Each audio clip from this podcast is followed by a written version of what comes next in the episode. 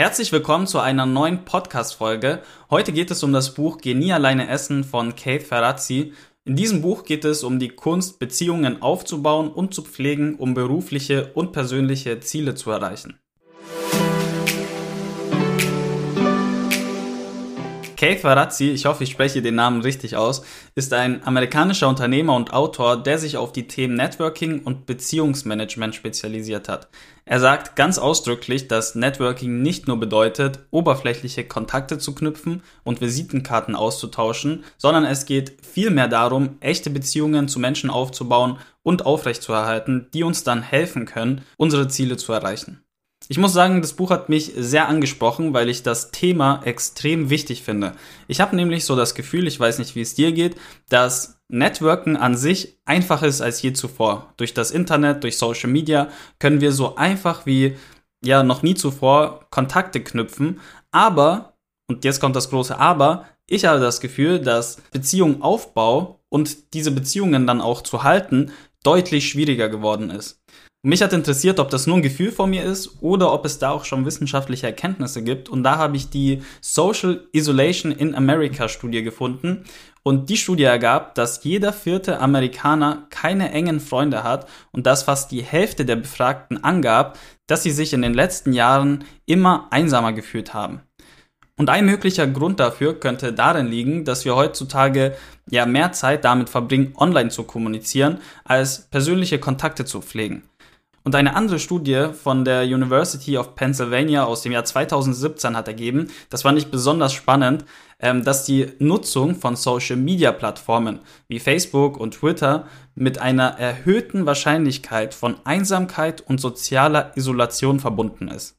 Und eigentlich ist es ja so, dass man eher das Gefühl hat, dass man sozial isoliert ist, wenn man kein Social Media benutzt, wenn man kein Social Media hat und dass da eher diese Einsamkeit auftritt. Aber tatsächlich ist die Studie zu einer anderen Erkenntnis gekommen. Und zwar vermuten die Forscher, dass eines der Gründe für diesen Zusammenhang darin liegen könnte, dass Social-Media-Plattformen oft dazu beitragen, dass wir uns vergleichen und uns unzureichend fühlen. Und das führt, führt dann halt eben dazu, dass du nicht mehr auf Leute zugehst, dass du ungern etwas machst und dich eher isolierst. Und eine weitere wirklich, wirklich interessante Erkenntnis aus dieser Studie ist, dass Social-Media-Plattformen dazu beitragen können, dass wir uns von tatsächlichen sozialen Kontakten zurückziehen, weil sie uns das Gefühl geben, dass wir bereits genug soziale Interaktion haben.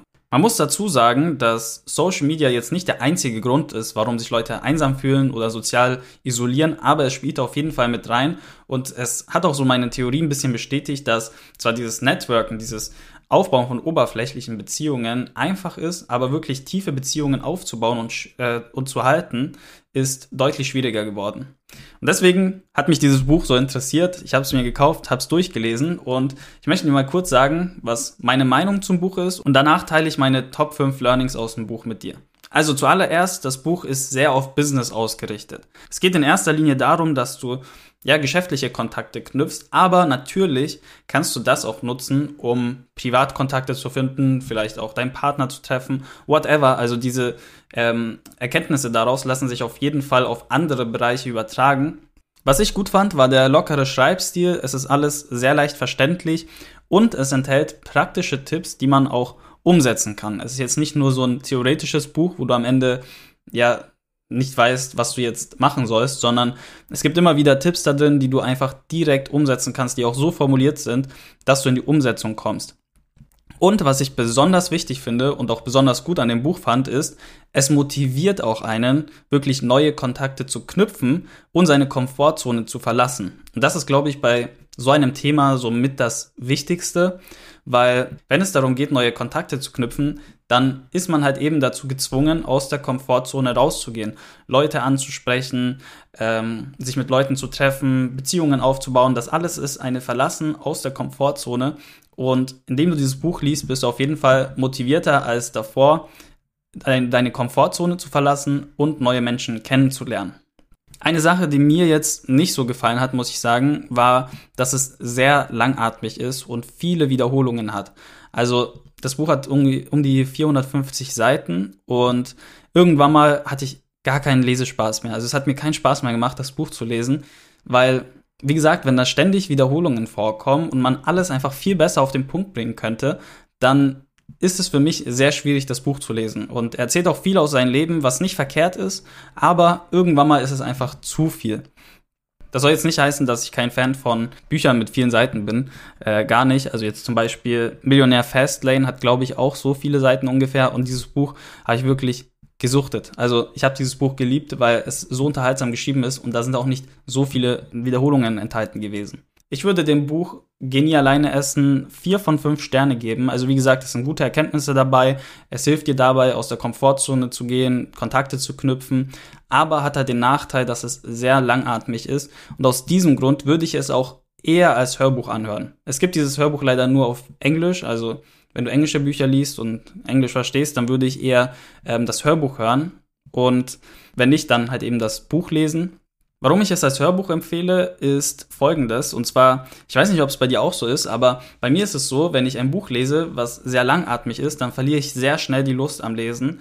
Und wenn ich aber ein Hörbuch höre, ist das nicht so, weil du machst ja nebenbei noch etwas. Also bei mir ist es zumindest so, wenn ich ein Hörbuch höre, ich mache irgendwas in der Küche, ich bin auf dem Weg irgendwo hin. Also ich höre das so ein bisschen nebenbei und da stört es mich auch nicht so. Das ist eher wie ein, ja, ich sag mal, wie ein Podcast zu hören. Da ist ja auch nicht wichtig, dass du jeden, in jedem Satz ein Learning hast. Okay, das ist jetzt ein bisschen übertrieben, aber du weißt, was ich meine. So, da kannst du es gerne nebenbei hören, da kann es sich auch ein paar Mal wiederholen. Aber ich finde, bei einem Buch, da ist es schon schwierig, wenn es ein bisschen langatmig ist. Deswegen, ich würde dir empfehlen, das als Hörbuch zu hören, wenn du gerne englische Hörbücher hörst. Oder auch zu lesen, ist wirklich, wie gesagt, empfehlenswert, sind viele Learnings dabei, aber es ist halt ein bisschen langatmig.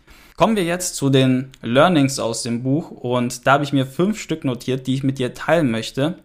Das erste Learning ist aus dem Kapitel die Networking-Nervensäge. Und die Message daraus ist, versuch wirklich bedeutsame Beziehungen zu knüpfen. Und ich möchte dir mal dazu was vorlesen, weil ich finde, er hat es sehr gut auf den Punkt gebracht. Und zwar sagt er in dem Kapitel, da steht ein Mann oder eine Frau den Martini in der einen Hand, die Visitenkarte in der anderen und die auswendig gelernte Werbemasche stets bei der Hand. Er oder sie ist ein Meister im Einschleimen und bei jeder Veranstaltung mit gehetztem Blick auf der Suche nach einem noch dickeren Fisch, den man an Land ziehen kann. Er oder sie ist der unaufrichtige, skrupellos ehrgeizige und jeden überschwänglich begrüßenden Typ, der sie nicht werden wollen. Dann sagt er weiter, ihre Masche funktioniert nicht, weil sie keine Ahnung haben, wie man bedeutsame Beziehungen knüpft. Und ich muss sagen, ich habe schon so oft solche Leute getroffen. Also auf Veranstaltungen, ich bin ja viel auf Seminaren und du siehst es an den Menschen an, wie sie von einer Person zur anderen gehen und du merkst einfach, die sind gar nicht an den Menschen interessiert. Sie versuchen einfach nur irgendwie etwas zu verkaufen, ihre Provision zu bekommen und ihr Ziel ist es nicht, irgendeine nachhaltige Beziehung aufzubauen, sondern einfach nur an dir Geld zu verdienen. Und ich glaube, das ist so eines der wichtigsten Dinge, die man beim Networking beachten muss, dass man wirklich aus ehrlichem Interesse Leute auch kennenlernen möchte, dass man eine Beziehung aufbauen möchte und nicht nur an dieses schnelle Geld verdienen denkt. Und heutzutage sind diese Networking-Nervensägen nicht unbedingt auf ja, Veranstaltungen gibt's auch, aber die meisten, wo findest du sie? Ganz einfach in deinen Instagram-Nachrichten. Also wenn ich 10 Euro bekommen würde für jede Person, die mir schon in die DMs geslidet ist und mir gesagt hat, dass sie ihr Team erweitern möchte, dass ich so ambitioniert aussehe und äh, mir ein passives Einkommen aufbauen kann, ich wäre schon längst reich. Also das ist wirklich unglaublich und ich denke mir so, das kann doch gar nicht funktionieren. Also es ist einfach so unpersönlich, es ist so needy, sage ich mal. Also es kann meiner Meinung nach fast gar nicht funktionieren und ich jeden, mit dem ich gesprochen habe, ist von sowas genervt. Und das ist so ein bisschen das Prinzip von, ja, ein bisschen Scheiße an die Wand werfen und gucken, was hängen bleibt. Also tausend Leute anschreiben und vielleicht ist ja einer dabei, den du für irgendwas überzeugen kannst. Meiner Meinung nach ist das heutzutage nicht mehr der richtige Weg. Und ich glaube, das haben viele schon erkannt, weil es deutlich weniger Nachrichten geworden sind. Also vor zwei Jahren waren es noch deutlich mehr Nachrichten, als es jetzt der Fall ist. Und ich weiß, dass die meisten, die diesen Podcast jetzt hören, nicht solche Leute sind. Aber mach dir wirklich bewusst, wenn es um Networking geht, weil dann haben wir immer dieses Bild von dieser Networking-Nervensäge im Kopf. Es geht bei Networking und auch in diesem Buch nicht darum, dass du jemand wirst, der ja einfach in die Masse geht und irgendwelche Leute anspricht und gar kein Interesse an denen hat, sondern es geht wirklich darum, bedeutsame Beziehungen zu knüpfen. Dann das zweite Learning ist das Geheimnis des Connectings. Und das Geheimnis des Connectings ist Großzügigkeit. Und das war für mich mit das größte Learning aus dem Buch. Und zwar sagt er hier, dass es wichtig ist, um eine sehr gute Connection aufzubauen, dass du immer bereit bist, großzügig zu sein, Leuten zu helfen, nichts vorenthältst. Und das ist jetzt nicht so für mich das große Learning gewesen, aber was dann für mich eine große Erkenntnis war, ist, dass du genauso auch Leute um Hilfe bitten solltest und sogar Großzügigkeit verlangen musst. Das heißt, eine gute Beziehung funktioniert nur, wenn du einerseits sehr großzügig bist im Geben, andererseits auch sehr großzügig bist im Nehmen. Und ich persönlich, ich weiß nicht, wie es bei dir ist, aber ich bin so, dass ich ja mir sehr schwer damit tue, andere Leute um einen Gefallen zu bitten. Ich möchte meistens immer alles selbst schaffen und bin aber trotzdem bereit, Leuten zu helfen. So ist es nicht. Also ich helfe gerne Leuten, aber wenn es dann darum geht, dass ich mal jemanden um Hilfe frage, dann denke ich mir, okay, das mache ich lieber selbst. Und er sagt halt, dass solange du nur Hilfe gewährst und nicht darum bittest, arbeitest du nur auf der einen Seite der Gleichung. Und je mehr du Leuten hilfst und je mehr sie dir helfen, desto stärker wird die Connection zwischen euch beiden. Und hier geht es nicht darum, dass du jetzt anfängst aufzurechnen und zu sagen, okay, er hat mir jetzt einen Gefallen gemacht, jetzt gebe ich ihm einen und jetzt bin ich wieder dran und so funktioniert das nicht. Er sagt auch ganz ex explizit, hört auf aufzurechnen, sei einfach großzügig im Geben, äh, du musst den Leuten nichts vorenthalten, aber genauso großzügig solltest du auch sein im Verlangen, nach Hilfe fragen und wenn eine Person dir hilft, dann Seid ihr bewusst, es stärkt die Beziehung zwischen euch beiden. Es ist nicht etwas, was der Beziehung schadet, sondern mit jedem Geben und Nehmen stärkst du die Beziehung mit dieser Person. Das dritte Learning war für mich, das Schlimmste, was jemand sagen kann, ist Nein. Und ich meine, das ist jetzt keine besonders neue Erkenntnis, wo du sagst, boah, das habe ich noch nie gehört. Aber die Umsetzung davon ist halt immer dieses Schwierige. Die Menschen sind ja soziale Wesen und wenn du damals abgelehnt wurdest, nicht in eine Gruppe konntest, dann war es teilweise so, dass du nicht überleben konntest. Und diese Angst tragen wir immer noch mit uns. Aber beim Networking ist es halt eben wichtig, dass du auf Leute zugehst, dass du deine Komfortzone verlässt. Anders funktioniert das nicht. Und da ist es wichtig, sich bewusst zu machen, das Schlimmste, was jemand sagen kann, ist Nein. Und der Autor sagt in dem Buch, ich zitiere, mir hat in meinem Leben nichts so viele Gelegenheiten gebracht, wie die Bereitschaft zu fragen, egal in welcher Situation. Und da erzählt er, dass er mal auf einem Wirtschaftsforum war, wo er ja eine unbedeutende Person war und dass er dort den Gründer von Nike getroffen hat, also Phil Knight.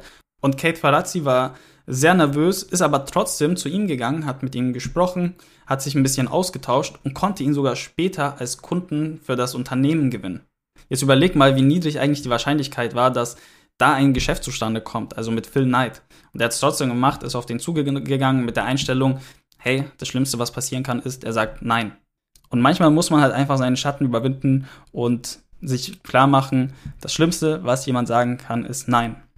Dann kommen wir auch schon zu Learning Nummer 4 und zwar ist das einfach machen.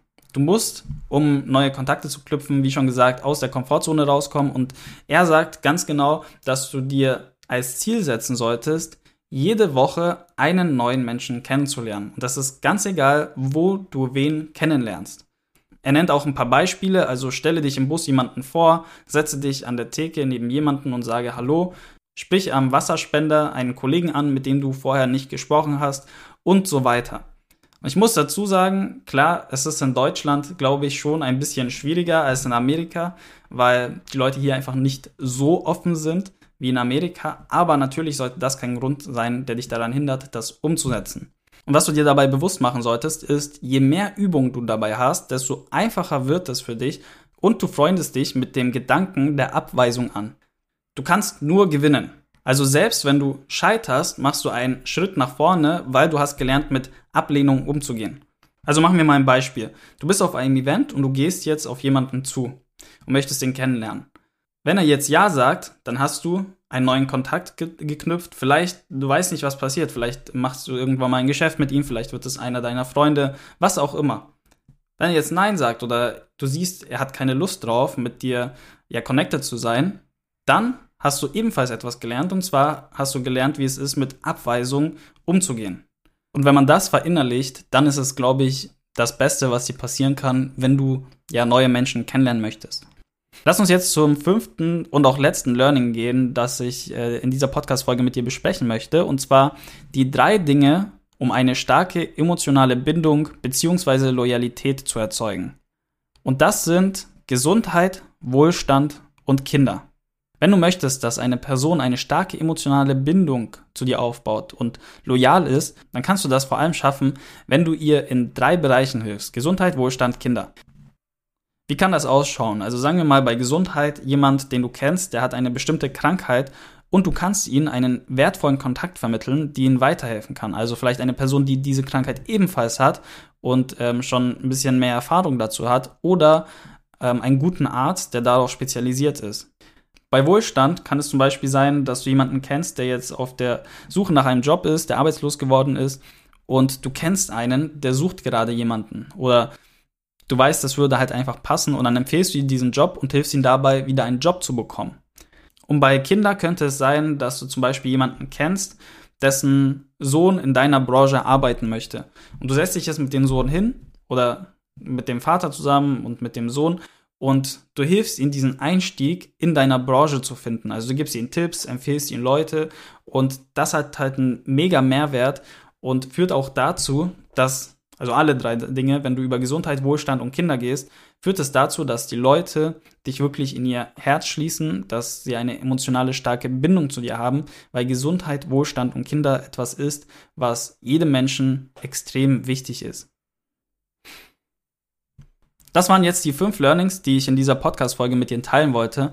Äh, wenn du sagst, das Thema findest du interessant, wenn du sagst, hey, die Learnings haben mich angesprochen, dann kannst du ja gerne äh, selbst nochmal das Buch lesen oder das Hörbuch hören.